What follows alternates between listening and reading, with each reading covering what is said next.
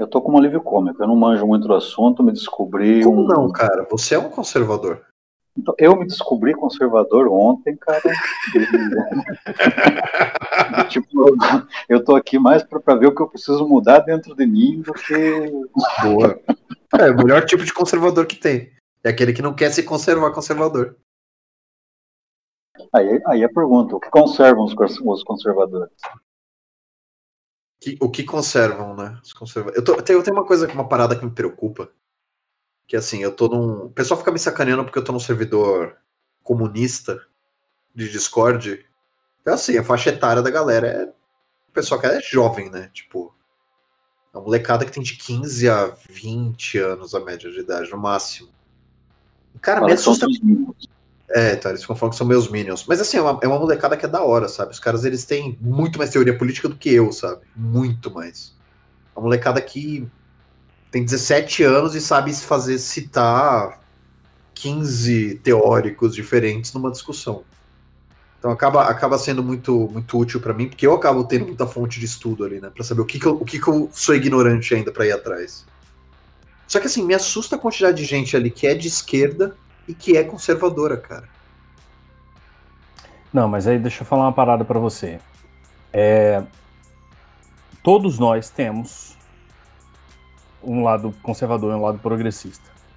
É igual aquela história dos lobos. É um lobo bom e um lobo mau. O cara fala assim: ah, mas qual, qual que ganha? Que eles estão em constante luta. Qual que ganha? Qual que ganha é aquele que eu alimento mais. Não tem? Não tem esse contozinho? Um conto zen, eu acho. Faz sentido, faz sentido. Ah? Todos nós temos um lado conservador e um lado progressista. Só que o que prevalece é aquele que a gente alimenta mais. Sacou? É, mas eu, ainda assim eu acho assustador. A gente tá em 2020, cara. Quando eu tava no partido, eu era da juventude petista. E a gente falava muito a respeito do fato de das nossas vivências familiares, porque a maior parte da molecada, a família era do partido, né? ou era do PT ou era do PSDB. E, e aí a gente falava muito da questão de que existiam as famílias que eram socialistas para da porta para dentro ou da porta para fora. Porque o que tinha de gente que era socialistão, mas dentro de casa a mulher fazia o prato do maluco, não tava no gibi. Do tipo, enquanto que na minha casa tinha uma coisa assim, do tipo, se tivesse três bifes e um deles fosse maior, o pedaço maior ia ser dividido em três partes para cada um ter exatamente o mesmo que todo mundo. Mas a gente falava muito disso, tipo, porque tinha muita muita gente muito reaça. Mas esse lance de ter um lado conservador e um lado progressista dentro de cada um, às vezes gera umas bizarrices, né? Como aquela história do liberal na economia e conservador nos costumes. Mas isso eu nem acho bizarro, não, cara. Isso aí já nasceu desse é jeito, né? Ah, isso já nasceu desse jeito, pô. É, é, mas, na verdade, que, não, mais ou menos. Mais ou menos. Porque o liberalismo, ele não nasce conservador nos costumes nesse sentido. Nasce para romper com, com algumas coisinhas que vieram antes. Sacou? Agora, a gente precisa entender, por exemplo, é, dá, dá vezes na cabeça das pessoas quando eu falo isso. Eu já falei isso para alguns alunos, já falei isso em sala de aula. E, e as pessoas às vezes têm dificuldade para entender. Liberalismo, houve um tempo que liberalismo era progressista. Hoje, liberalismo é conservador. Mas houve uma época em que ser é, é, liberal, ser adepto do liberalismo político, significava ser progressista. Então, eu sei que quando o Burke começou com, com o termo lá atrás, não, não tinha, não carregava exatamente o mesmo significado que o, que o termo conservador tem hoje, né? É, não, a gente está falando, a gente tá falando, bom, pelo menos eu quando eu falo de conservador, eu falo de conservador dentro do panorama contemporâneo, dentro, dentro do que a gente está conversando sim, sim hoje, né? Então não é disso e... que você está falando, que lá atrás. Não, você está falando de relativamente recente ainda. É, não, e, e, mas assim, quando eu falo do, do, liberalismo como uma força progressista lá atrás e como conservador hoje, eu estou pegando o mesmo significado da, da palavra. Tá? tá. É, o conservador como aqueles que querem. Porque o que é o conservador? Você até falou lá no, no, no grupo que era difícil definir o que é conservador. Eu não acho tão difícil assim. Tem muita discussão em cima, né? como que você define? Se você for pegar é, quando foi historicamente que o termo surgiu, é, quais foram os sentidos que foram dados pelos pensadores ao pensamento ocidental, isso é uma coisa. Para mim, outra coisa é você pe pegar o que, que é o conservador hoje. Então, hoje você tem um conservador que é o cara que quer que a sociedade continue exatamente do jeito que está. Defende o, defende o status quo. É isso. Que de, é, defende o status quo. E tem aquele pior tipo ainda do conservador, que é aquele que não só gostaria de conservar algumas coisas, como ainda acha que a gente devia voltar atrás. Aquele cara que fala que antigamente era melhor. Esse, é, e esse seria o reacionário. Ou não? A reacionário, em teoria. É... Essa é a parte difícil. Não, pois é. Veja bem, o significado do termo em si, reacionário, é, é aquele que reage ao impulso progressista. É, então você tem. Que foi basicamente o que aconteceu em todos os grandes levantes fascistas do, do, do planeta, sabe? A força fascista ela surge quando o, progressista, o progressismo tá, tá se expandindo. Sacou? Ou, ou o comunismo, porque, tipo, né? O Ele também surgiu maneira... em resposta ao comunismo, né? É porque o comunismo, ele é. A gente pode até discutir sobre isso, mas assim, o comunismo é necessariamente progressista hoje.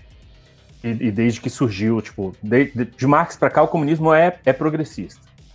Em essência. Ele, ele sempre presume a ideia de mudança social. E de mudança para uma coisa que nunca existiu. Porque é diferente você ter um cara que quer que a sociedade de hoje mude para uma coisa inteiramente nova e do cara que quer que hoje que a sociedade mude para como era antes. Uhum. Esse aqui é o foda. É. é. O, o, numa discussão que eu já tive há um tempo atrás, alguém me veio com uma definição do Marx lá do Manifesto. Que ele fala o seguinte: classes médias, pequenos comerciantes, pequenos fabricantes, artesãos, camponeses combatem a burguesia porque esta compromete a sua existência como classes médias. Não são, pois, revolucionárias, mas conservadoras. Mais ainda, reacionárias, pois pretendem fazer girar para trás a roda da história. Então, a impressão que eu tenho lendo isso aqui é que ele meio que usa o termo reacionário como oposto de revolucionário, né? Sim. Como se a revolução o fosse o progresso em si. É isso. O reacionário reage as forças revolucionárias. Se a sociedade continua do jeito que está, o reacionário, vamos dizer assim, é meramente um conservador, ou seja, assim, deixa assim. Quando surgem as forças revolucionárias que intencionam transformar a sociedade, aí o cara reage. É a tal da contra-revolução. Né? O cara fala, opa, não, aí não. Pra lá, não vai mudar nada. E aí essa, essa reação que é o, o reacionário, é o cara que está reagindo aos impulsos revolucionários de um outro grupo. O reacionário seria um ultraconservador, vai. Eles meio que usam os dois termos de uma forma meio intercambiável, não é? Quando você está num momento histórico em que existe esse embate, o reacionário, o ultraconservador se torna reacionário. Ah, faz sentido, faz sentido. Se a gente tivesse num momento que fosse, sei lá, na ditadura, por exemplo, o Reaça não ia precisar. Ele ia ser só um conservador. Faz sentido. Mas como hoje a gente está num momento desse embate histórico, aí a gente. ele se torna reacionário. Então, neste momento, os termos são intercambiáveis. Não necessariamente daqui a algumas décadas eles vão ser. Ou se a gente estivesse se referindo a um outro momento histórico, eles seriam. E para vocês, a aplicação do termo progressista hoje? Tipo, isso é outra coisa que eu vejo gerar um monte de discussão. Tem muita gente que não gosta desse termo. Mas eu não vejo um termo melhor para ser o, o, oposto a conservador hoje. Tem um termo melhor. Se usar o termo. Qual que é? Revolucionário. É, eu ia falar exatamente isso. Eu gosto do termo revolucionário, porque progressista presume uma noção do positivismo, sabe? De que você precisa colonizar a existência. E revolucionário, ele não presume essa necessidade de, de colonização, sabe? Veio também daquele. Também teve a, a visão de progresso daquele filósofo da ciência. Não lembro o nome dele. O cara que fez um monte de coisa do método. Alguma coisa Popper, eu não lembro. dele. Karl Popper. Isso. Não? Que ele, ele fala também. É, é, é. Fala de progresso também. É, ele fala de progresso também, só que assim, ele é o cara que é ex-comunista e virou. virou liberal, né? Ao longo da vida. Eu não conheço esse posicionamento político dele, não. Ele. Eu tava, eu tava lendo esses dias aí também por causa de uma discussão. Que ele. Ele era do, do Partido Comunista. E aí. Acho que ele testemunhou a morte de alguns. de alguns companheiros do partido lá. E quando ele foi questionar a posição do partido, ah, essas mortes foram necessárias pra gente tentar fazer o movimento revolucionário aqui. Tipo, foram frios. Aí ele ficou traumatizado, repensou a vida toda e virou liberal pro resto da vida, sabe? Parece Ih, um tem uma caralhada assim. de gente que se desencantou por causa disso. O próprio Camus brigou com o Sartre pra caralho por causa disso, velho. Sabe? É. Pô, morreu lá. Aí o Sartre, não, mas, pô, o pessoal morreu, mas. Não, o pessoal morreu, caralho. Não, mas o pessoal morreu, mas, pô, foi. É assim mesmo, é revolução. Ah, que se foda. Aí o Camus rompeu com a porra toda. E você tem um complexo, porque a revolução ela, ela entra num- numa questão de que, de que você trabalha com a questão de esperança e desesperança, e lidar com, com essa balança entre as duas coisas é muito tenso. Você sabe qual que é o lance? O lance do revolucionário é porque o revolucionário está na praxis. E a praxis é, é- é a perspectiva da criação do negócio novo. É, é- é justamente o lance de que a teoria ela vai se construindo junto com a teoria. Não, não existe separação entre uma coisa. Tá? Então o que, que acaba acontecendo? Acaba acontecendo que a gente é, age socialmente e politicamente sem ter uma exata noção de onde que essa ação vai conduzir a gente. Então, nisso, o conservador leva muita vantagem. Porque o conservador sabe que toda a ação política dele se resume à construção de um universo que ele já, já conhece, que na verdade não é nem construção, é manutenção ou resgate né, de um universo que ele já conhece. Ou proteção. Então, né? para mim. Oi? Ou proteção desse universo que já está É, é, constituído. né? é, é por isso que eu falo, é, é- é conservação, é manutenção ou resgate. É, para mim, essa perspectiva do, do- do conservador passa pelo dilema hamletiano, sabe? É, o Hamlet é o cara que tá lá no ser ou não ser, eis a questão. Todo mundo conhece essa parte, ninguém conhece o resto da porra do monólogo, onde o cara explica o que, que significa ser ou não ser, que na verdade ele tá tentando se matar, mas não consegue se matar por medo do que, que existe depois da morte. Se eu, porra, eu tô sofrendo pra caralho. Eu tô com vontade de me matar porque eu tô sofrendo pra caralho. Mas e se eu me matar, eu chego do outro lado, do lado de lá da morte, e é pior. Sacou? Vai que do lado de lá, depois de eu me matar, o sofrimento é muito maior do que o sofrimento que eu tô tendo agora. Então é melhor deixar como tá. Então o impulso conservador que existe dentro de todo mundo passa por isso, no, no meu, na minha avaliação. Sabe? A pessoa fala, porra, se eu tiver que ser um revolucionário, eu vou ter que lutar por uma parada que eu não faço a menor ideia do que que é, do que que vai ser realmente, sabe? E eu não tenho garantia nenhuma de que, é- de que vai dar certo. E que mesmo que dê certo, é uma coisa que potencialmente vai dar certo para as próximas pessoas que vierem. Você mesmo sabe que dificilmente você vai ter, vai colher o resultado daquela sua luta. É é uma coisa que eu percebo tanto no processo revolucionário quanto no processo pedagógico, quando feito de forma decente e menos violenta, que é o fato de que você não faz ideia se aquilo que você está fazendo vai funcionar ou não porque você consegue colher só um pedaço do, do negócio. A maior parte, é- o tempo histórico é muito cruel com, a, com o tempo de vida humano. Então acaba sendo trocar o certo pelo duvidoso, sabe? E mesmo que o conhecido seja uma bosta, o impulso humano, normalmente o impulso intuitivo vai ser permanecer no certo, né? Porque é seguro. Você sabe que é ruim, mas você não sabe se é pior o que vem depois, né? Se você mudar. Se mudar, pode ser mudar pra pior, exatamente. E aí vem todo aquele discurso do medo, que é o principal argumento do conservador e do reacionário, né? Eles estão sempre usando o argumento do medo. Eu tenho medo. Foi a Regina Duarte? É, foi, foi, foi. Eu tenho medo. Eu tenho medo. Então, mas A assim, gente viu Peraí, o Cananeia tá online? eu tô até falando aqui. Você tinha mutado ele? Você não tava ouvindo ele não, Casélia? Não. Tá tá me ouvindo agora? Tá Eu não tô nem vendo, agora eu tô ouvindo, mas não tava, não tava nem vendo nem ouvindo. Não, não, é que eu cheguei no impasse aqui. Não, eu tava ouvindo mesmo, eu não tava falando, mas.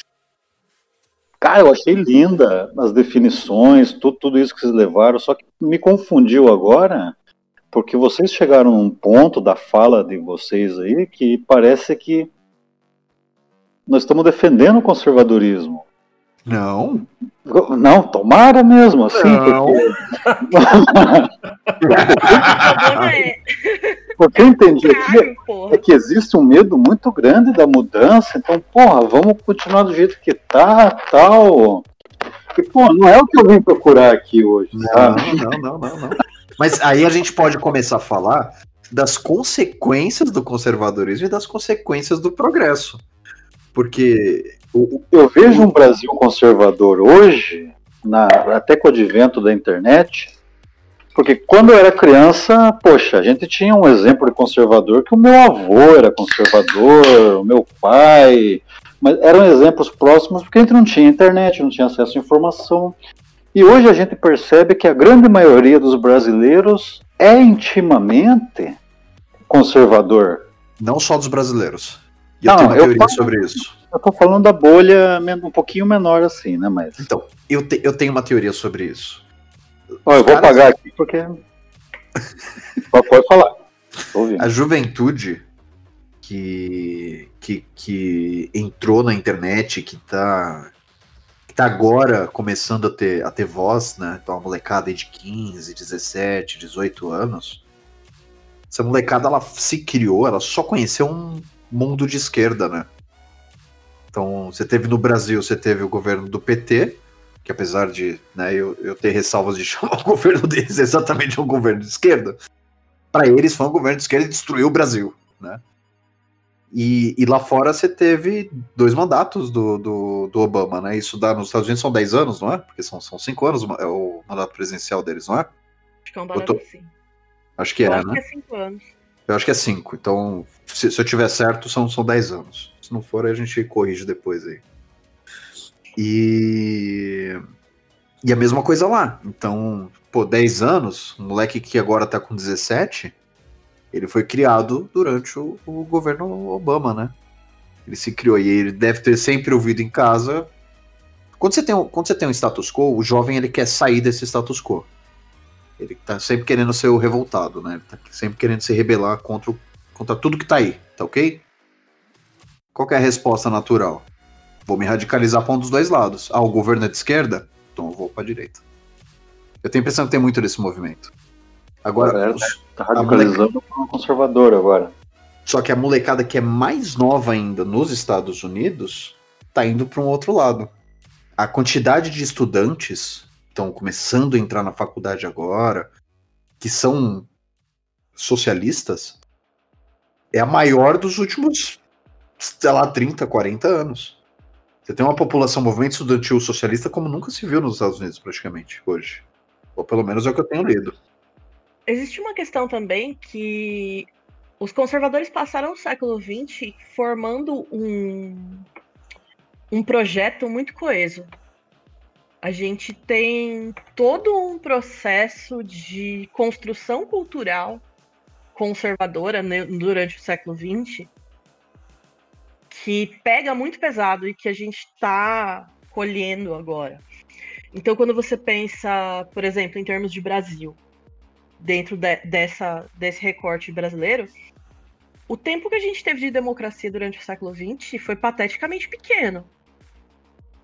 Então, essa insegurança das pessoas sobre o que significa o Estado democrático é, é muito intensa, porque a experiência que elas tiveram foi a experiência de estar numa sociedade controlada, onde havia uma propaganda dizendo que você tem que ser conservador, senão o homem do saco vem te pegar.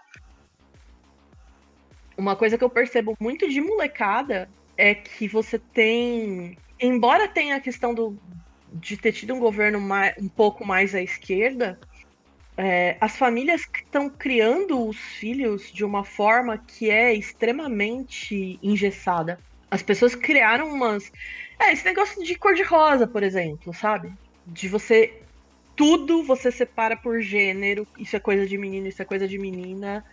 E você tem essa coisa de, de o que você pode brincar ou não, porque esse aí Deus castiga se você fizer. E isso vai criando um, toda uma.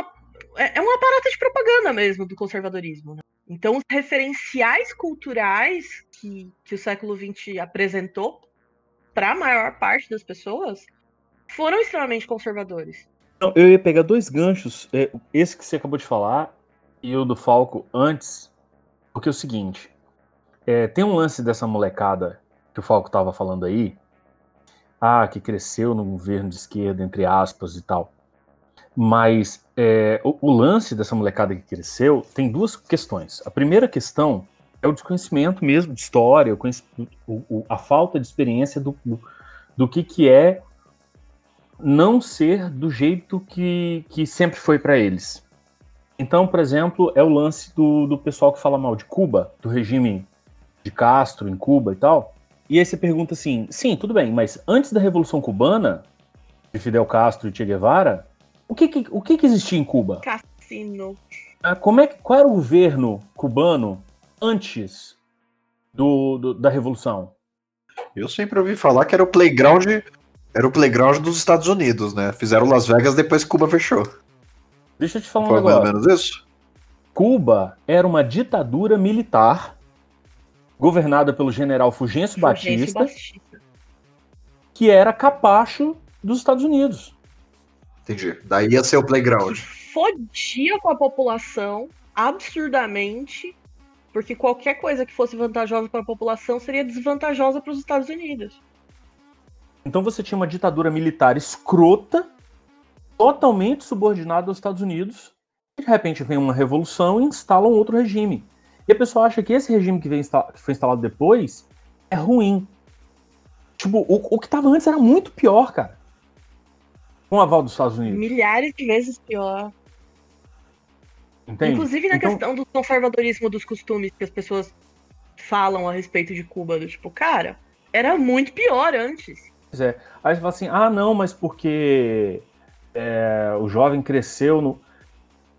Tudo bem, mas assim, bota o jovem para estudar o que, que foi a, a era Sarney, com inflação de 80% ao mês. E aí compara com, com o que, que foi o governo do Lula. Sim. Aí, aí o jovem vai entender o que, que foi a diferença, sabe? Agora, o que você vê hoje das fotos da manifestação da época do, do impeachment da Dilma é, é o jovem na, na, na, cacunda do pai com a plaquinha dizendo Dilma, devolva meu dólar a dois reais que eu quero ir para Disney. Hoje que não vai. É? E hoje o dólar tá quase seis conto no governo que tirou o PT.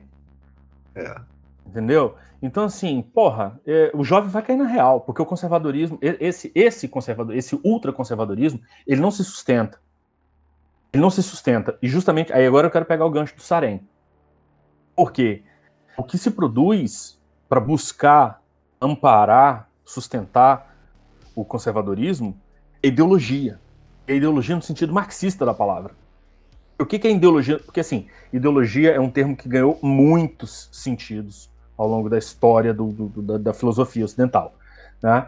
Mas ideologia no sentido marxista é, é necessariamente um, uma construção falsa para mascarar a realidade. Esse é o sentido marxista da palavra ideologia. Tá? Você constrói uma teoria que é muito bonita, e ela é tão bonita teoricamente que todas as pessoas concordam com ela. E ela acaba por mascarar como que as coisas acontecem na real. Sacou? É a mesma coisa você dizer assim: todos são iguais perante a lei. Aí você vai na faculdade de direito e ensina isso. Todos são iguais perante a lei. Aí todo mundo acha muito bonito, porque todo mundo acha que realmente as pessoas precisam ser iguais perante a lei, porque a lei não pode tratar diferente as pessoas, porque todo mundo tem os mesmos direitos. Né? E isso acaba por mascarar que, materialmente falando, as pessoas são profundamente desiguais na nossa sociedade. Então não tem essa de todos são iguais perante a lei, porque se chega um rapazinho branco na frente do desembargador, não, não chega na frente do desembargador, chega na frente do juiz, né? O desembargador só recebe o papel. Mas se chega o rapazinho branco na frente do juiz, o juiz também é branco. E o juiz vai olhar o rapazinho branco e vai ver o filho dele. Vai ver o filho do amigo dele. Vai livrar a cara do rapazinho. Chega o rapaz negro na frente do juiz, ele já chega culpado. Só falta o juiz determinar de quê. Não teve, não teve esses, essa semana agora, não teve um caso de uma decisão judicial? Não sei se vocês viram isso. Eu ia comentar exatamente disso. Que parece que a juíza. Então, se eu te falar uma bobagem, você já me, me corrige agora, que eu não me lembro direito. Mas parece que a juíza escreveu que. Ah, não, devido à raça do, do réu, ele com certeza faz parte de uma associação criminosa. Escreveu isso com todas as letras, cara. Tipo, olha que absurdo. Tipo, tá numa decisão judicial esse negócio. Seguramente integrante do grupo criminoso, em razão da sua raça, agia de forma extremamente discreta os delitos. Cara, vai falar vai- o quê? vai- Esse ó, cara chegou fazer- com direitos iguais nessa juíza? Vou, vou, vou falar um, vocês, vocês fazerem um exercício. Vai no Google, na parte de imagem, na aba de imagens, e digita assim: Desembargadores do Tribunal de Justiça de São Paulo. ah, Vocês vão ver uma foto que tem mais ou menos umas 80 pessoas. E que umas 75 são homens brancos. caralho. Tem um cara que tem uma pele um pouquinho mais escura. Não chega a ser Eu tô negro. procurando aqui. Não achei. Tem, um, Quanto está o tem um cara. Tem um cara. Ah, lá na esquerda. Lá na esquerda, tem acabei umas, de ver. E tem umas quatro mulheres. O resto é tudo homem branco. Mano. Tá, eu vou fazer, eu vou, fa eu vou fazer um Homem teste branco? aqui. E, e, tipo, de mais idadezinha, assim, né? Do, tipo, É homem velho. É homem velho branco. É tipo o Congresso é Nacional. homem Mesma branco coisa. velho. Você quer ficar assustado, Caseri? De verdade?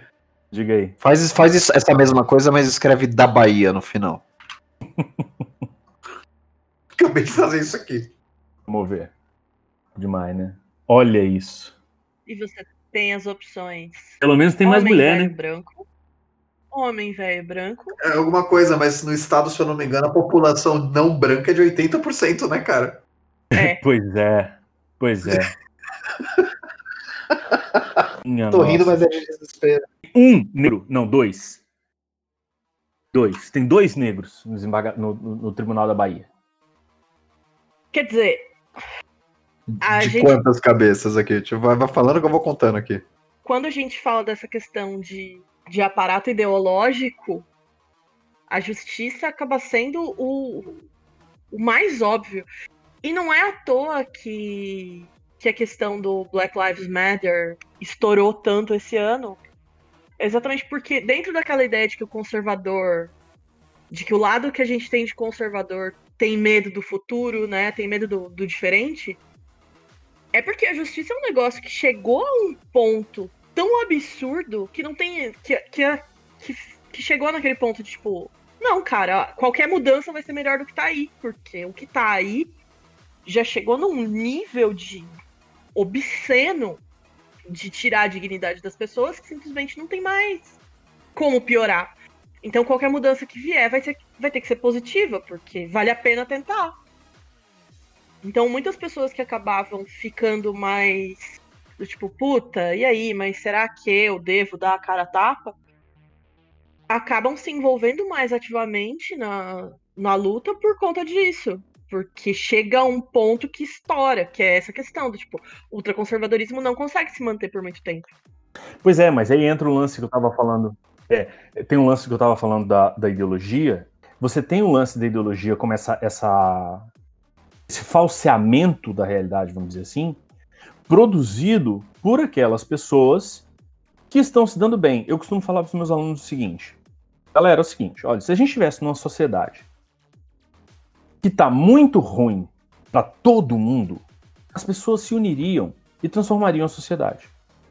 Por que, que a sociedade não muda?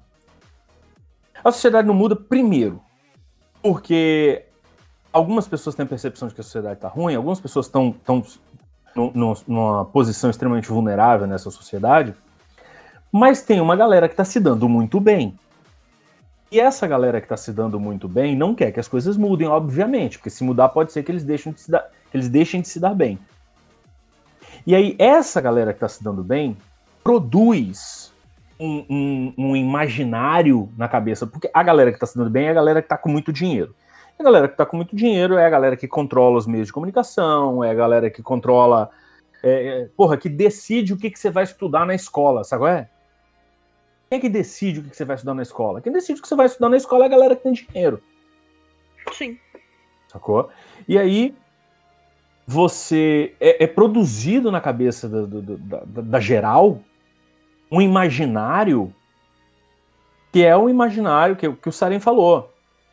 Né? O Sarin estava falando disso quando falou do, do, do, lance do do que, que era o comunismo na cabeça, o que, que é o comunismo na cabeça das pessoas, Existe desde, sabe, de McCarthy lá nos Estados Unidos, né? desde Guerra Fria. O que, que é comunista?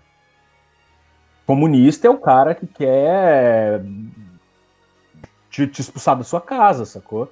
A gente cresceu vendo filme de ação em que o vilão é russo. Que o vilão é comunista, não precisa ser russo. É. Sabe?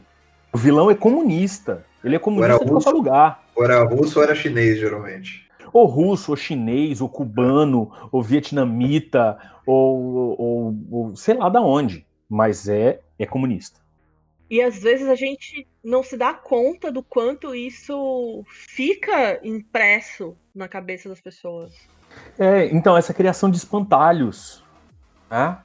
E, e, e, como que as pessoas compram essas ideias e, e acreditam nelas. Então, assim, é, é, por isso que aí o Cana estava falando aí de que ah, parece que a gente está defendendo o conservadorismo. Não, assim, é uma perspectiva de você tentar entender por que, que essa coisa acontece, por que, que por que, que as pessoas aderem a isso? Sabe? Porque você cria um espantalho do, do inimigo que é aterrador e você usa espantalho para instilar medo nas pessoas.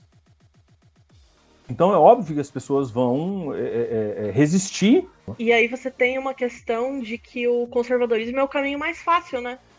Um velho fantasma rom da Europa. Não é de hoje isso, né? esse, essa tática do, do, do, medo e do. Não é de hoje, cara. Faz um certo tempo já. Cara, quando você falava que o rei era um enviado de Deus, você já estava trabalhando na chave do medo. Porque se eu tentar derrubar o, rei, eu tô agindo pelo diabo. Não é só derrubar o rei, cara. É se eu quisesse sair da minha classe social. Sabe? É. é porque tipo, Deus quis. Você nasceu pobre? Meu amigo, veja bem não cai uma folha de uma árvore se não for da vontade de Deus. Se você nasceu pobre, é porque Deus te enviou para uma família pobre. Se você quiser ficar rico, você está indo contra a vontade de Deus. E sabe o que é interessante nisso aí, cara? É, isso é muito medieval. Mas mesmo o, o Espiritismo, depois, ele, ele vem falar como você escolheu nascer numa palavra, numa família pobre, então, você escolheu então, a experiência, cara, né? Mas quando a gente fala do espiritismo como uma religião conformista, que a gente estava batendo aquele papo ontem, mas, eu, mas eu, vou lançar, eu, vou lançar, aquele, eu vou lançar aquela conversa lá porque eu gravei, eu vou lançar esse negócio como um extra. Quando a gente fala do espiritismo como uma religião conformista, ela é hoje porque é reflexo de quando ela nasceu. E ela nasceu como? como uma religião da, da massa. Né, das, não, das não, não, não, não, da massa, da massa falo, não, não da massa que eu falo. É do, do de burguês da porra! Ela nasceu, ela nasceu nas classes altas da França, tipo. E, em uma época em que a noção de de que você de que havia uma superioridade europeia e, e é, é, um te, período tenebroso da questão antropológica o espiritismo ele tem todo o lastro de tudo de negativo que o século XIX fez. É, eu, é. Eu assumo que eu acabo tendo uma, uma opinião meio passional a respeito dessa questão de conservadorismo associado ao espiritismo. Porque eu passei mais mal na mão de conservador espírita em, em termos de chefia em, em escola do que até dos, dos, dos evangélicos, assim, tipo. Eu tive algumas, algumas experiências que eu fiquei assim, tipo, mano, não é possível que este filho de uma puta trabalhe na educação. Mas é exatamente pelo fato de, de ver a educação como uma forma de conservadorismo mesmo, assim, de ser o lugar que se mantém o status quo. E o pessoal espírita é, é, é muito assustador, velho. É, eu, sou, eu sou minha, minha família tem, tem, tem um pé no espiritismo, no kardecismo. O, uma coisa que aconteceu ao mesmo tempo, Cana, é, de quando o Kardec estava, né, pelo menos de quando ele estava vivo ali, se você for pegar, é, ele estava no mesmo período em que a, a escravidão tinha acabado de ser abolida nas colônias francesas e inglesas, tinha acabado de acontecer isso. É, e a partir disso, a partir desse movimento, surge o Spencer, que é o pai do, do darwinismo social. Então, essa parada de manter as, as classes com argumento religioso, saem as teorias evolutivas. Então, assim, a teoria evolutiva, querendo ou não, teve um reflexo na sociedade, porque ao mesmo tempo que ela dava um choque na, né, no pensamento religioso na época para o lado da evolução das espécies, o pessoal também olhava para aquilo e falava: não, mas espera aí. Então, a gente evoluiu de um bicho então, o ser humano ele não tem essa parada de direito divino, é isso? Isso influenciou Marx, mas também influenciou uma outra linha de pensamento que começou a usar argumentos pseudocientíficos para justificar essa diferença de classes. E que tá em até hoje. Sim, sim, cara, concordo total. Concordo total contigo. Para mim, é, é, é a origem de todo o pensamento conservador não religioso que a gente tem é uma descendência direta, é um paradigma que foi criado é, quando a gente ainda estava ensinando, sei lá, eugenia em faculdade de medicina nos anos 30, sabe? Teve um caso no Rio, não tem muito tempo, uma velhinha chamou a polícia para recolher um mendigo que estava sentado na calçada. A velhinha chamou a polícia, virou pro policial e falou assim: leva esse macaco daqui, recolhe esse lixo. A polícia deu voz de prisão pra velha. Eu achei raridade, muito legal, né? cara. Achei muito legal. É uma raridade. Alguém tava filmando, o policial deu voz ah! de prisão Ah, então ah, a gente já sabe o que, levar. Claro. É? Mas que deram voz de prisão pra véia. Eu achei maneiro. É. Mas é a exceção confirma a regra também, né? cara, até um relógio, até um relógio parado fica certo duas vezes por dia, né, cara? É isso. É isso. Muito bem resumido. É, é. É, mas é o certo. Mas eu concordo total. Concordo total, cara, que é, ainda é reflexo. Então, o, o, o kardecismo como uma religião conformista, entre aspas, ela é conformista hoje. Na época ela era muito útil. Porque ao mesmo tempo que você tinha galera que estava indo para o argumento pseudocientífico, surgiu uma religião nova na França que dizia por que, que os ricos eram ricos, cara. O cara já trabalhou muito nas vidas passadas, já nasce aposentado nessa. Foda-se. E aí o advento do conservadorismo tem muito a ver com esse lance da, da, da melhoria de vida da classe mais das, das, classes menos privilegiadas da sociedade, justamente porque é, você tem duas questões. A primeira questão passa por esse imaginário eugenista, racista, é, supremacista de é, da galera olhar, por exemplo, o, o, o, patrão passava de caminhonete na época do governo do governo Itamar, do governo Sarney, do governo Collor, o pouco que, que, que foi, né? Aí depois Itamar e ainda no, na época do governo Fernando Henrique, o, o patrão passava de caminhonete na beira da estrada e o peão estava sentado na beira da, da, da estrada e o patrão parava a caminhonete, botava a cabeça para fora e falava assim: sobe aí. E aí os peão ia subindo na, na caminhonete e ele levava os peão de caminhonete até a fazenda para trabalhar. Chegou um dia, alguns anos depois, que ele passou com a caminhonete e o peão não estava lá. Quando ele chegou na fazenda e estacionou a caminhonete, ele viu que tinha um Fiat Uno do lado. E quem é o Fiat Uno? Do peão. Oh, porra, que merda é essa que o peão tá podendo comprar carro? Sabe? Esse cara se revolta. Um aluno meu compartilhou uma vez na sala de aula uma conversa que ele ouviu tendo com uma amiga dela. Que a tia tava falando assim, isso já, já tem uns anos já, tá? Tem pelo menos uns. Foi em 2014, 2015, tem uns 5, 6 anos já. Essa história. E a tia tava falando com a amiga assim: lá na casa da minha manicure fazer a unha, cheguei lá, ela tá com a televisão de LED, 42 polegadas. Tô pagando muito caro nessa unha, não tô não? Eu não tenho televisão de LED, televisão lá de casa é de LCD. A mulher com a televisão de LED 42 polegadas? Tô pagando. Então, assim, você tem, primeiro, uma perspectiva, essa perspectiva de supremacia mesmo. Assim. Não. Tem uma galera que tem que ficar abaixo de mim. Sacou? Então tem, tem um ponto que é isso. A indignação das empre... sobre empregada doméstica indo viajar de avião. Exatamente. Esse aeroporto, tá? esse aeroporto tá parecendo uma rodoviária. É, que o cara tá entrando no avião de chinelo de dedo. Merda é essa? A pessoa tá mais preocupada com o fato de que o outro tá conseguindo ter uma melhoria do que com o fato de que, para ela, já isso já tava garantido. Do, tipo. Pois é, mas aí que entra o segundo lado que eu ia falar. Tem uma noção de que, do, tipo, mas se ele tiver alguma coisa, eu vou ter menos. Porque Exatamente. eu não vou ter como demonstrar a minha superioridade. É aí que entra a merda toda da classe média.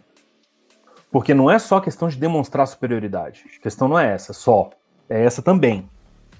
Mas não é só essa. Tem uma outra questão séria aí que é o seguinte: a classe média é aquela que está constantemente em risco de cair. Sacou? A classe média está sempre a três meses de desemprego de virar morador de rua. Exatamente. Então, o cara que é da classe média, ele quer se identificar com a elite. Ele às vezes acha que é elite, porque em alguns casos ele tem acesso ao mesmo consumo das elites. Sacou? Mas ele é assalariado. Se ele perder o emprego, no mês seguinte ele tá passando perrengue. Sacou? Então o que que acontece? ele precisa se desidentificar o máximo possível da classe trabalhadora se identificar com elite. E ele precisa que, que tenha uma classe de gente que esteja na merda, sacou? Porque enquanto tiver uma classe que está realmente na merda, essa classe pode ser explorada para que a classe média consiga se manter pelo menos onde está, ou se não melhorar um pouco. Agora, se a classe que estava na merda começa a subir, a classe média fala: Não, mas espera aí então, o que, que vai acontecer comigo? Sacou? Se tem alguém subindo, esse alguém pode tomar o meu lugar e eu posso cair. Farinha pouca, meu pirão primeiro. Então é um medo. Então não é só a questão da supremacia, mas tem também o medo. O medo de, de, de cair de, de, de status e começar, de repente, a a passar um perrengue que, que a pessoa não está acostumada a passar. É interessante porque é, é essa coisa dessa chave do medo, né? Eu tive a experiência de, de estar em meios bastante revolucionários desde muito jovem. E a coisa que me fascinava na adolescência era exatamente porque aquelas pessoas pareciam tão corajosas. Quando eu comparava a parte conservadora da minha família, que estava sempre com medo de tudo. E aí eu via minha mãe parando o ônibus na Avenida Paulista para fechar a Avenida Paulista do, no meio da, da greve dos professores. Então era uma coisa tão heróica aquilo que eu ficava fascinado, porque os revolucionários eram as pessoas que tinham coragem de enfrentar o medo que tinham coragem de fazer as coisas apesar do medo. E porque o conservador ele tá o tempo inteiro nessa chave de ter medo de tudo, de tudo ser apavorante, de tudo ser assustador. Então você fica encolhido dentro da concha, porque se você ousar pôr o pezinho para fora, o mundo vai acabar.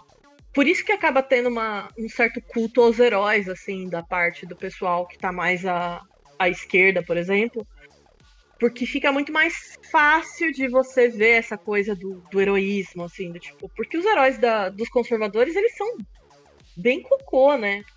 Eles não ficam. É aquela história assim, é, do negócio do avô.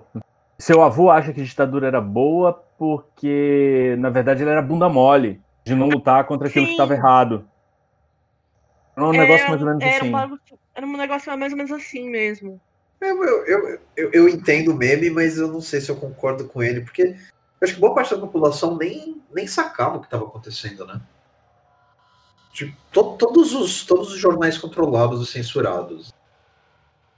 Tipo, Cara, mas aí- se, se recusava a aceitar, né? Mas aí que tá, cara. Eu, eu cresci, né? Eu fui educado pra- praticamente pelo meu avô. E ele era barbeiro em Sorocaba. Só que era lá que rolavam as reuniões do, do pessoal que, que era revolucionário, o pessoal que queria mudança tal. Peraí, lá onde? Na barbearia? Na barbearia. Eram em barbearias e a mesma coisa de, de dentista. Porque a galera ficava ali na fila esperando para ser atendido. Então, quem passava na rua e via pela janela, pô, a galera tá, tá na fila esperando. Mas, cara, tava uma rolando, tava rolando uma puta de uma reunião ali de, de revolucionários, cara. Era uma TAS, cara. Do Sim. teu, teu avô era uma zona autônoma temporária. Sim, Em Mauá, em Mauá, a gente tinha as associações de donos de casas. Associação de Donos de Casa do Parque das Américas.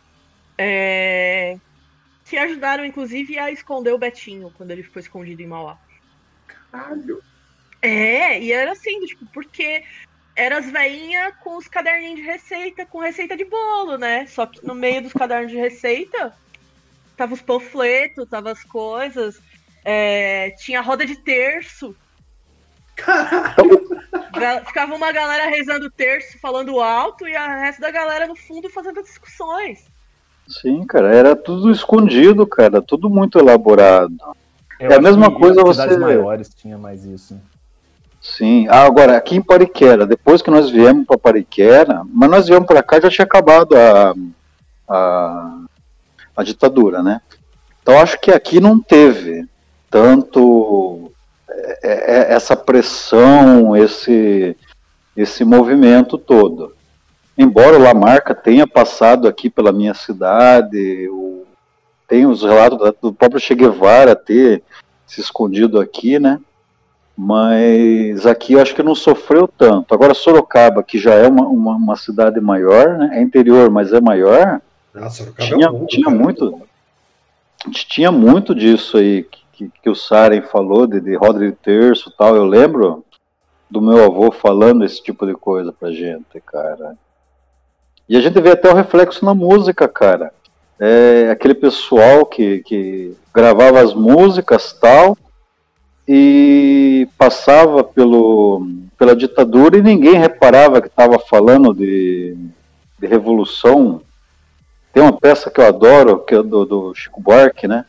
O Saltimbancos, que é totalmente baseado no Revolução dos Bichos, cara. Porra, como que uma obra daquela não, não passa? Os caras não têm o mínimo de, de- de entendimento para saber que. É que hoje a gente tem muito mais informação, né? Mas o conservadorismo, ele é pior que eu e você pra entender piada, cana. Aqui, deixa eu só falar aqui que eu achei o meme. Ó, é, o meme é assim, verdades difíceis de engolir, né? Aquele negócio do, do, do- do pote de comprimido. Aí mostra os três comprimidos. A ditadura só foi branda com quem era frouxo. Seu avô não sofreu repressão porque era um bunda mole. Você só acha bonito respeitar as autoridades porque é cagão demais pra questioná-las.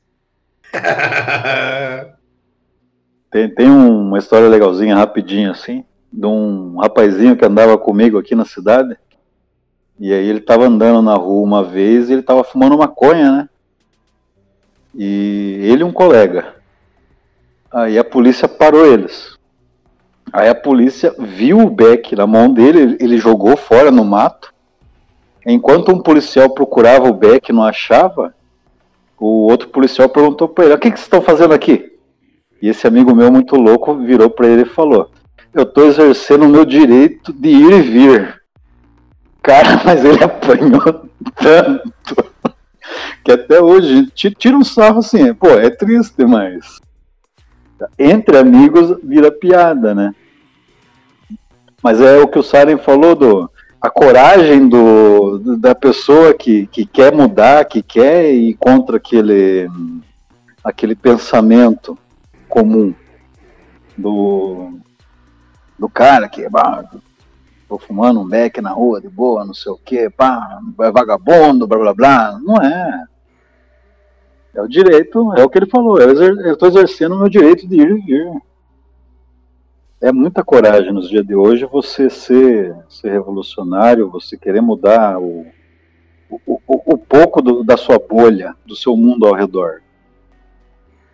É, é, é. Eu também acho. Como conservador, eu, eu penso assim.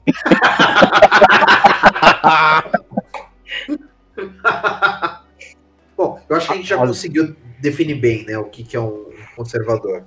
Agora, o progressista, em, contrapartida, eu gosto do revolucionário, mas tem uma galera que não é conservadora que a gente também não pode falar que é revolucionária, porque eles adotam uma linha de, de praxis é, reformista. Né? E aí? Como é, que, como é que entra essa definição aí no meio do. Essa é uma boa pergunta. Porque você usar o termo revolucionário, você implica que é um cara que realmente está afim de, de partir para uma revolução como proposta de solução para os problemas. É, tem o reformista também. Por outro lado, você tem o reformista. O reformista é um conservador enrustido. não, cara, não. É, porque reformar, é cara, é, é refor... veja bem, o que, que é reformar? Reformar significa você dar uma, uma, uma aparência diferente, você dá uma consertada, uma mexida, um negócio, para continuar a mesma estrutura. Você vai reformar um sofá. Você não muda a estrutura do sofá. Você muda o estofamento, só. O sofá continua o mesmo. Só que tá por fora. Por isso que eu falo que é um, exatamente. E por isso que eu falo que é um conservador enrustido, porque é aquele cara que fala assim: "Ah, vamos mudar uma coisinha aqui, uma coisinha ali para poder continuar". O reformista ele tem uma coisa de de ter uma relação burra com a esperança. Eu, eu tenho um, um lance que é a esperança estava no fundo da caixa de Pandora. E só tinha bosta na caixa de Pandora. Então, de onde alguém tirou que a esperança é uma coisa boa? Ela estava junto com as pragas. Ela é uma praga. Se você não souber o que fazer com a esperança, ela pode ser um, um, um motor para você. Ah, não, mas eu acho que pode ser que melhore. A gente pode tentar dar um jeito. Embora existam momentos em que você tenha que fazer escolhas de Sofia de eu preciso fazer algo que nesse momento dê bom, porque eu preciso de um resultado mais imediatista, que a reforma tem essa possibilidade de você fazer uma, uma mudança rápida, mas que é um negócio que não vai se sustentar.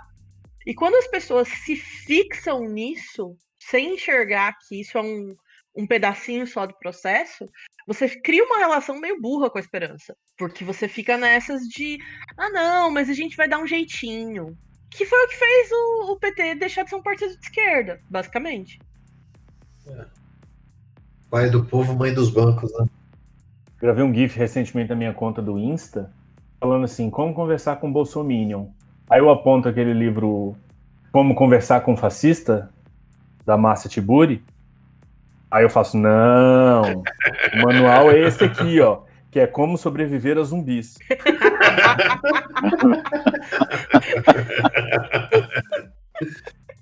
é, boa, boa. Bom, eu, eu, eu, eu entendo a visão de vocês sobre, sobre a galera que é reformista. Eu tenho uma visão parecida. Mas ainda assim, eu acho que a gente tem que aprender a conversar com essa galera, porque eu vou dar o meu ponto de vista, não sei se vocês vão concordar. Eu vejo muito muito cara que se diz marxista e tal, falando com uma certa. usando o termo reformista de uma forma até pejorativa, sabe? E, e isso acaba levando também para um, uma espécie de uma. Como é que eu posso dizer? De uma dor de cotovelo, sabe? Com o paradigma que está tendo de liberdades individuais, das, das pautas identitárias estarem em voga tal. É, e, e, o discurso de quase todo marxista que eu conheço é sempre o mesmo, né? A, a luta de classes não é beneficiada pela pauta identitária. Essa, essa pauta só serve para distrair. E assim, eu tenho uma briga constante com, a, com essa galera para falar, gente, é a mesma luta. O pessoal tá lutando contra a opressão. Só que assim, a gente tem comunista conservador, né? A gente tem o, o cara que é homossexual, mas é racista você tem a, a, a, feminista transfóbica, então assim, fica todo mundo espalhado lutando as suas lutas individuais, quando na realidade... Tem o vereador de São Paulo que é negro e é racista, né? É, essa bizarrice vai ter a torta direita aí, né? Então, o cara do MBL lá, né? Um bandista bolsonarista tem aqui em Pariquera. Isso é foda, isso é foda cara. Conheço vários, eu não consigo entender. isso é foda. Até porque a Ubanda surgiu como uma reação justamente contra a, a parada do kardecismo ser, ser, uma, ser uma parada de, de classe média, né? De classe alta. Então, mas é o que é triste, porque ele é policial PM aposentado e ela é enfermeira, né? Os dois, um bandista e. É. Aí, bolsonarista. PM, PM é de história, né? É quase lavagem cerebral. Não tem como, cara. É tem triste. que se salvam, mas a corporação inteira tá, tá infectada. Cara, eu nem diria quase, eu diria que é lavagem cerebral. Eu gosto de uma fala de um comediante. Quem foi o comediante que falou isso?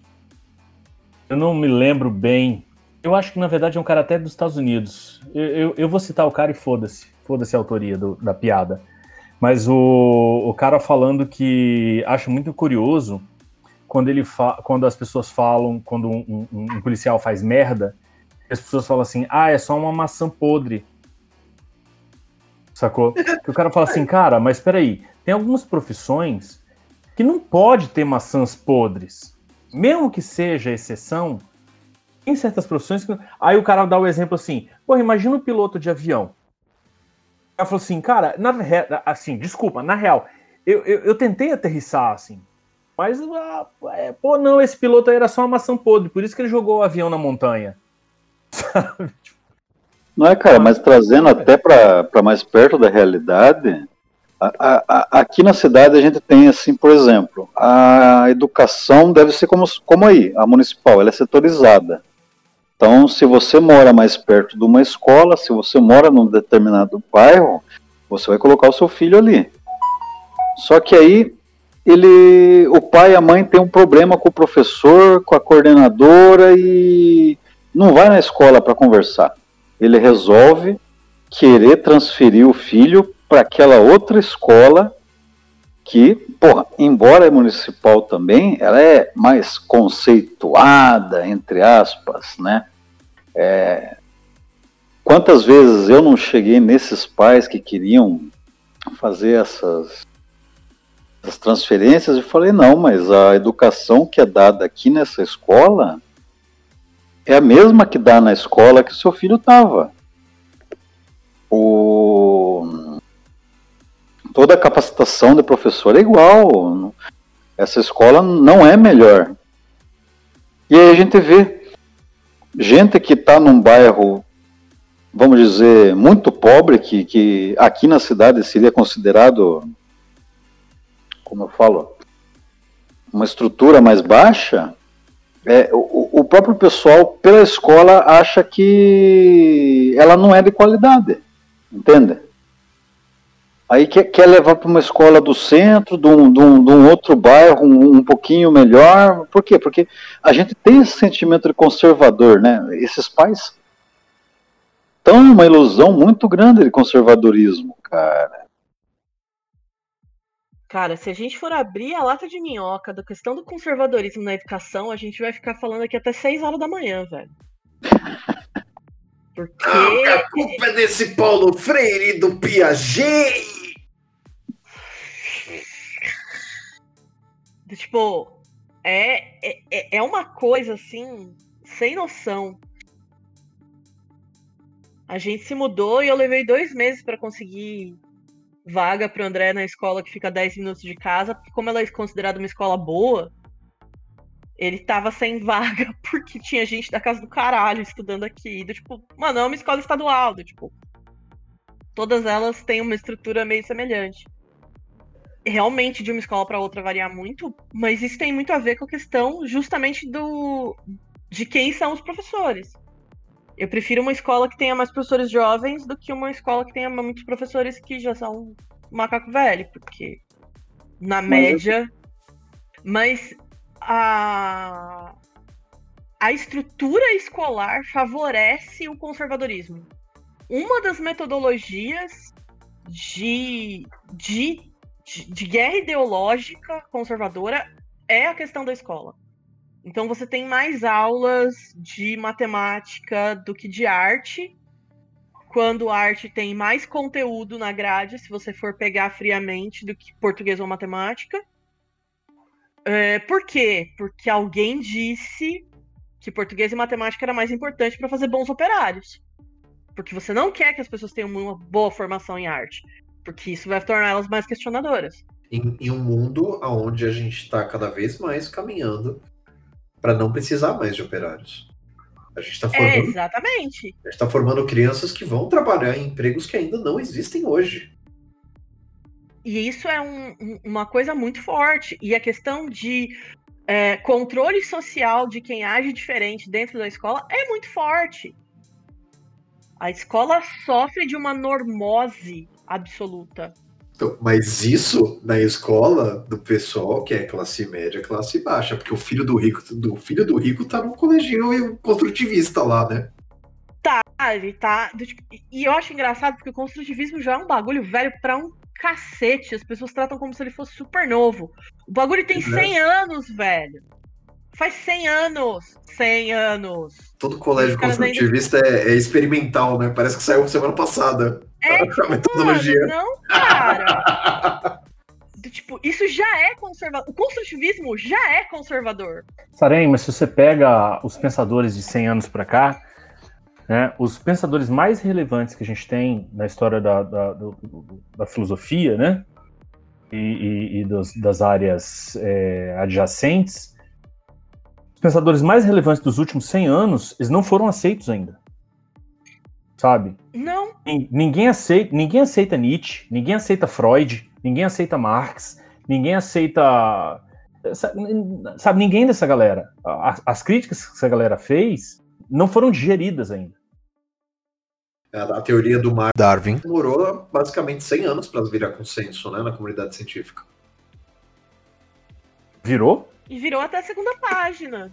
Mas é a escola Porque, austríaca real, de economia.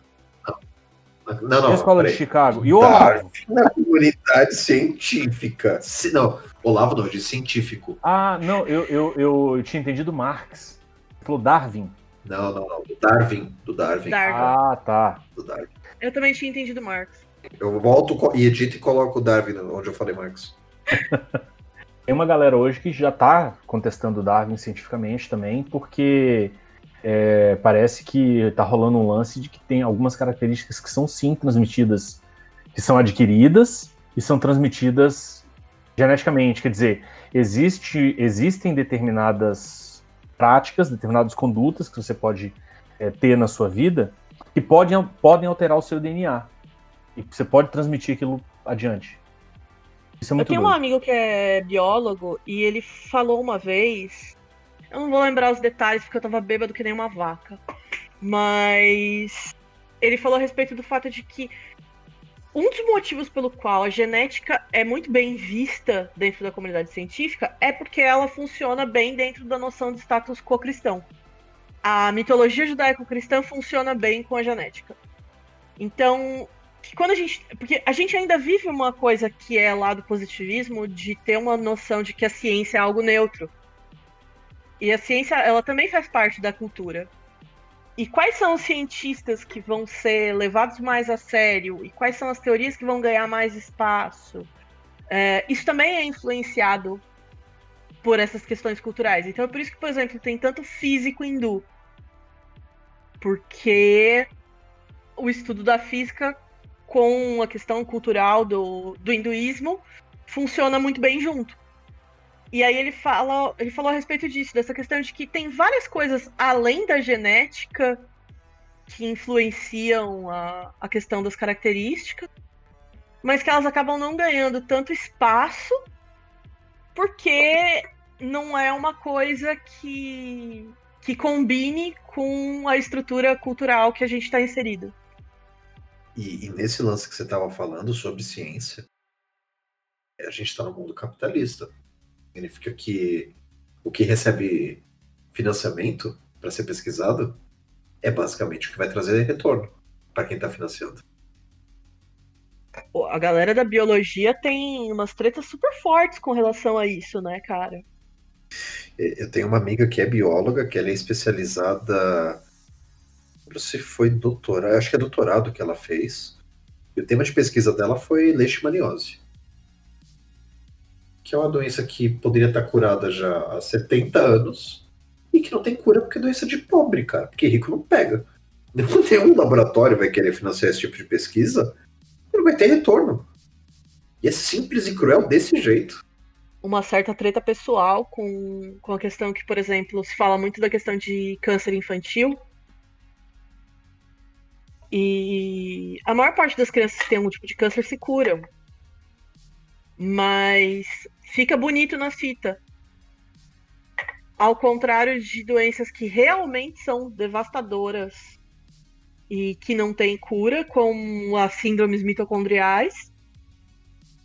E que basicamente, tipo, atinge uma quantidade muito grande de crianças. Mas é feio. Não fica bonito na propaganda você falar que você tá trabalhando com isso. Porque você não vai conseguir usar. Você não vai conseguir pegar o modelo infantil, raspar a cabeça dele e, e, e falar: olha, esta criancinha. Nossa, entrou lá na publicidade também coisa horrorosa. É foda, cara. Tem um outro livro, só para falar assim das coisas que estão sendo usadas contra o Darwin hoje. Eu tenho um livro que se chama As Origens da Virtude, de um cara chamado Matt Ridley. Então ele fala sobre a questão do, da seleção natural e ele fala que a visão tradicional darwiniana de que o que favorece a evolução é a competição entre as espécies, é, é um equívoco, é um erro. Ele fez um estudo para demonstrar que, na verdade, as espécies que melhoram ao seu ambiente são aquelas que aprendem a cooperar, não a competir. Você sabe quem foi o tá. pai desse estudo aí? Hum. Kropotkin. É mesmo? Uhum cara fez expedições na Sibéria lá e tal, na época que ele ainda era militar. E, e ele trouxe esse, essa, essa, primeira visão de é, animais e, e, seres vivos no geral que eles. É, e, e foi desse estudo que ele fez da natureza, observando é, criaturas que se adaptavam melhor ao ambiente por haver uma, uma cooperação, que ele escreveu o livro sobre ajuda mútua. Então ele baseou, ele teve a teoria política baseada na observação da natureza. Eu acho isso foda. Não, é louco você falar, é louco você falar isso agora, porque eu tava lembrando que vocês estavam falando dos reformistas aí. Ah, porque também a gente não pode ficar muito revoltado com os reformistas, não sei o quê. E aí eu me lembrei de uma coisa muito, muito relevante, assim, que é o seguinte: eu, eu, eu não acho que os reformistas sejam inimigos. São aliados em potencial, tem que trazer eles para o nosso lado, radicalizar esses caras. Não sei se eu estou voltando muito no papo aí, mas eu estou lembrando do seguinte: o Alan Moore quebrou o cabaço dele de 40 anos. Né? Alan Moore é, é anarquista, true, né? E o cara tinha 40 anos que não votava. Porque ele estava dizendo, não, eleição é um processo iniciado desde o começo. Não voto ah, lagarto. Você tá escolhendo eu entre o... lagarto. Eu não, eu não tá escolho, tá escolhe... eu não escolho o melhor lagarto. É. Exatamente. Você vai tentar escolher entre o ruim e o pior. É, então, ele falou: eu não vou participar dessa merda. Vote em Cthulhu, quem lembra disso? Aí, disso. nas últimas eleições, o Alan Moore foi a público manifestar a intenção de voto no Partido dos Trabalhadores inglês. Por quê? Porque ele percebeu que não era mais o, o, o, o voto no ruim ou no pior. Era o voto no ruim ou na pura barbárie. Sacou? Ou no, no ultraconservadorismo escroto fascista. Não, não, contra o fascista, eu voto em qualquer um. Sacou? Porque aí, tipo, contra o fascismo, qualquer reforminha tá valendo.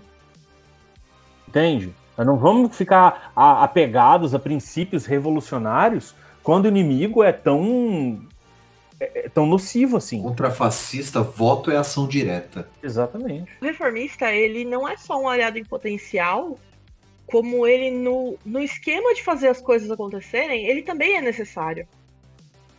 Porque você precisa ter, ao mesmo tempo que você tem a galera que tá pensando e lutando para mudanças que vão acontecer há 150 anos aqui, você precisa do maluco que esteja fazendo alguma coisa pra semana que vem ter comida. Então você você precisa das duas coisas. Porque, tipo, até aprender a pescar, você precisa comer. Sim. Então, do tipo, o, o reformista, a real é que, na minha visão, o ideal é você ter um, Sim. por exemplo, sei lá, você tá um grupo de ação, você ter alguns reformistas fazendo algumas coisas e você ter alguns revolucionários fazendo outras coisas, você consegue complementar as duas coisas porque não são papéis fixos. Porque para algumas coisas uma pessoa vai ser reformista e para outras revolucionária ao mesmo tempo. Do mesmo jeito que todo mundo tem algo de conservador, tem algo de reformista e algo de revolucionário. Então,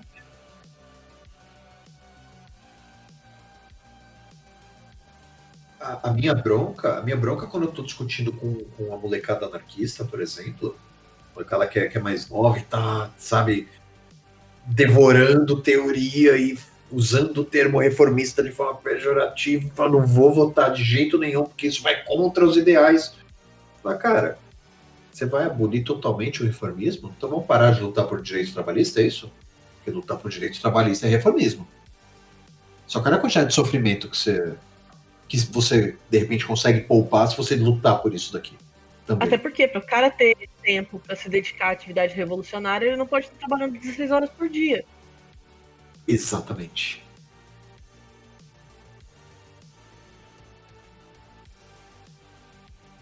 Vocês estavam falando sobre a, a mudança da ideia do, do Darwin e tal, né? Hoje está sendo questionada. Eu lembro que uma vez eu estava bêbado na, na praça aqui. Aqui não tem aquele mas sticker é- eu só queria uma história normal, hein? Isso, justamente. Aí a colega nossa chegou da igreja e sentou com a gente ali e começou a conversar, porque ela sempre parava ali para conversar com a gente. E aí nós estávamos justamente conversando sobre as diferenças da, da, das teorias darwinistas com, a, com o criacionismo. Aí sabe que do, no impulso, do nada, eu falei para ela, Anne, dá aqui a sua Bíblia para mim ver aqui, mostrar um negócio para você. Aí ela, ela me deu a Bíblia dela, eu abri em Gênesis e estava escrito na Bíblia dela com essas palavras. É, eu não lembro o dia, né, em Gênesis, mas em tal dia Deus criou na água seres minúsculos que se transformaram em peixes, que viraram répteis, que foram para a praia, se tornaram anfíbios é e e se tornaram monstros gigantescos. Estava na Bíblia dela. Foram para a praia e se tornaram monstros gigantescos. Aí eu olhei para ela e perguntei, Anne, em que parte está escrito que um dia para Deus são mil anos? Eu não lembro agora, mas ela citou. Foi então, aqui você tem na sua Bíblia a teoria de Darwin.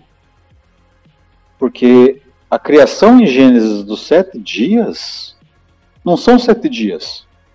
7 mil, 70 mil anos, 70 bilhões de anos, mas está aqui na sua Bíblia. Eu lembro que eu tentei comprar a Bíblia dela e ela não quis me vender, porque nela nela estava escrito.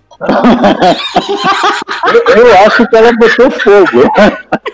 Eu tenho certeza que essa menina botou fogo naquela Bíblia quando chegou em casa naquela noite. Você devolveu para ela ler ou não?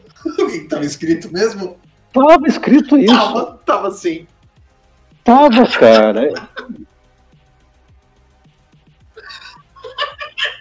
Olha, na Bíblia do meu pai ele não estava escrito desse jeito, mas ele sempre falava, o, o padre da paróquia que eu, quando eu era cristão, ele, ele falava a respeito dessa questão de que o, a teoria da evolução não contrariava o criacionismo, porque exatamente do tipo, um dia de Deus são muitas eras e que cada dia Então, do Gênesis gente- era uma parcela da, da evolução. O padre falava isso pra gente. Ah, O padre era muito é firme, ele era bem do- chapado. Mas dentro do que é possível ser progressista no, na igreja católica. Então, mas isso é interessante, cara, porque eh, a minha ideia, quando eu tento explicar para as pessoas, e vocês sabem que eu tenho muita dificuldade com palavras, né? Não, quase nada. Não, aí eu viro pros caras e falo, É o sotaque. Mano. Não é- é você que tem dificuldade pra ir falar, é a gente tem dificuldade pra te entender. É o sotaque só, cara. tá, escuta esse sotaque agora. A dificuldade, a dificuldade do pessoal entender que a Bíblia e a, a teoria é, do Darwin é a mesma coisa, é que o povo de dois mil anos atrás era burro. Então não tinha como você Quase engasgou.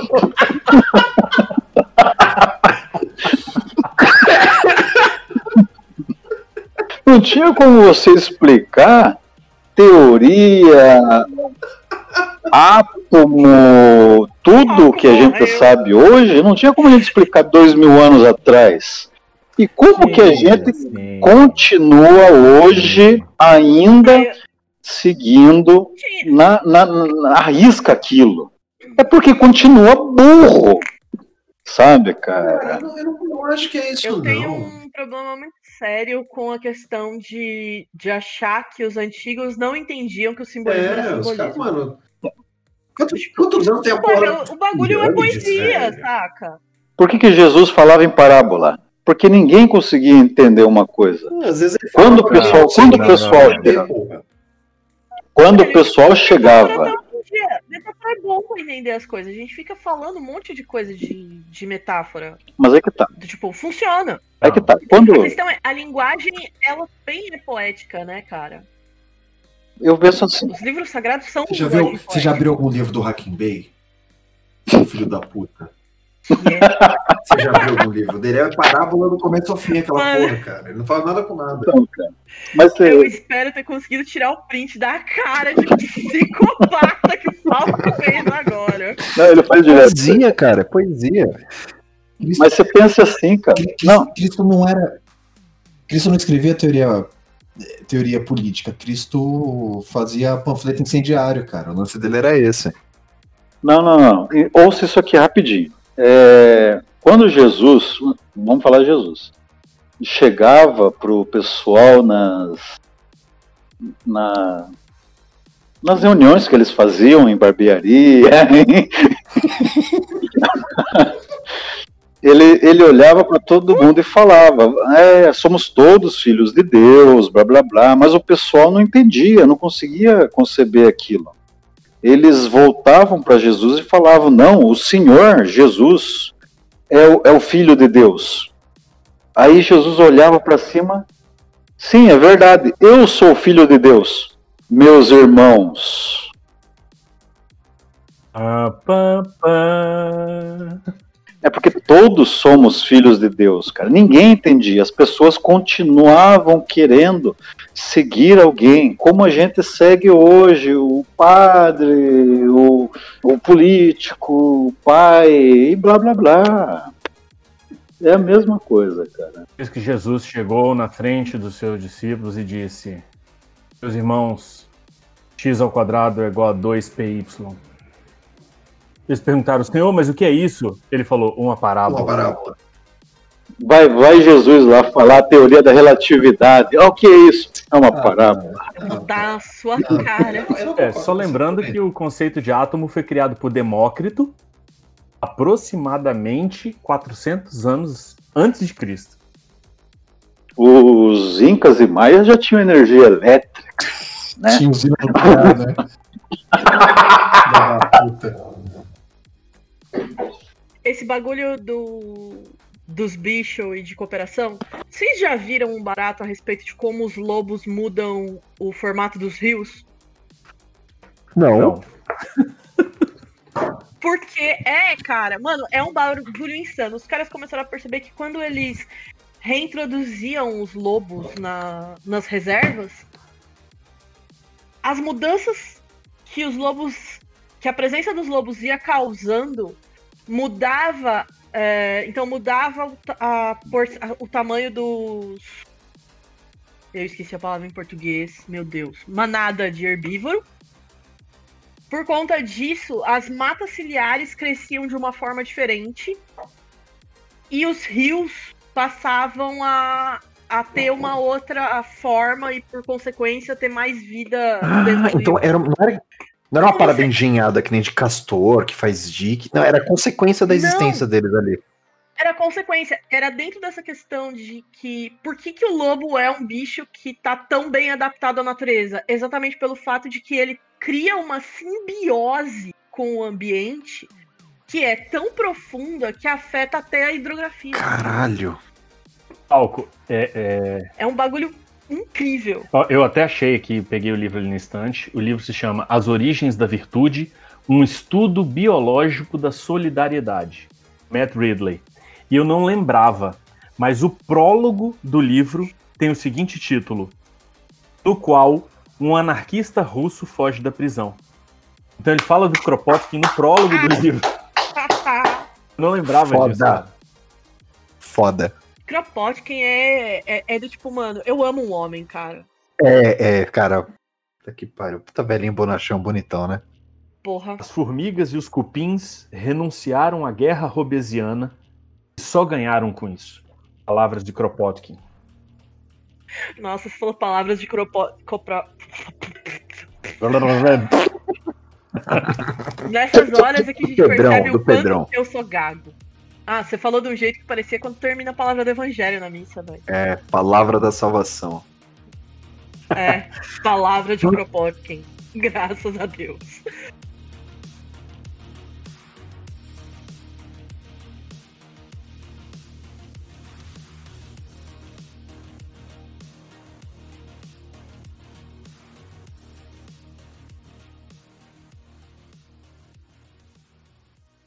editar até a parte do. Eu super apoio o. O Emicida para presidente de 2022. Beijo, Emicida. Mua! Gente, não. O Emicida, velho, ele pode ser até o imperador do Brasil, se ele quiser, na minha opinião. Ele é o namoradinho do país, velho. De volta ao Brasil, Ele é o verdadeiro namora- namoradinho do Brasil, cara. Eu amo muito o Emicida, velho. É o MC Ele é crioulo, né, cara? Uhum. Nossa, é o casal real, velho. Eu, eu chipo os dois, hein? Eu chipo, chipo eu chipo. fortemente os dois. É, Coisas impossíveis. Não chipar o, o crioulo e o Emicida. E é claro que essa merda tá gravando. Não, mas essa é Como é, que você acha, como é que você acha que eu vou deixar esse episódio terminando? Então é isso. Vou lá. Fechou, gente. Valeu, galera. Obrigado. Valeu. Valeu. Abraço. A gente volta, a gente volta a falar A isso gente mais. continua depois. Lave as mãos e se cuidem. Cobre o nariz pra espirrar.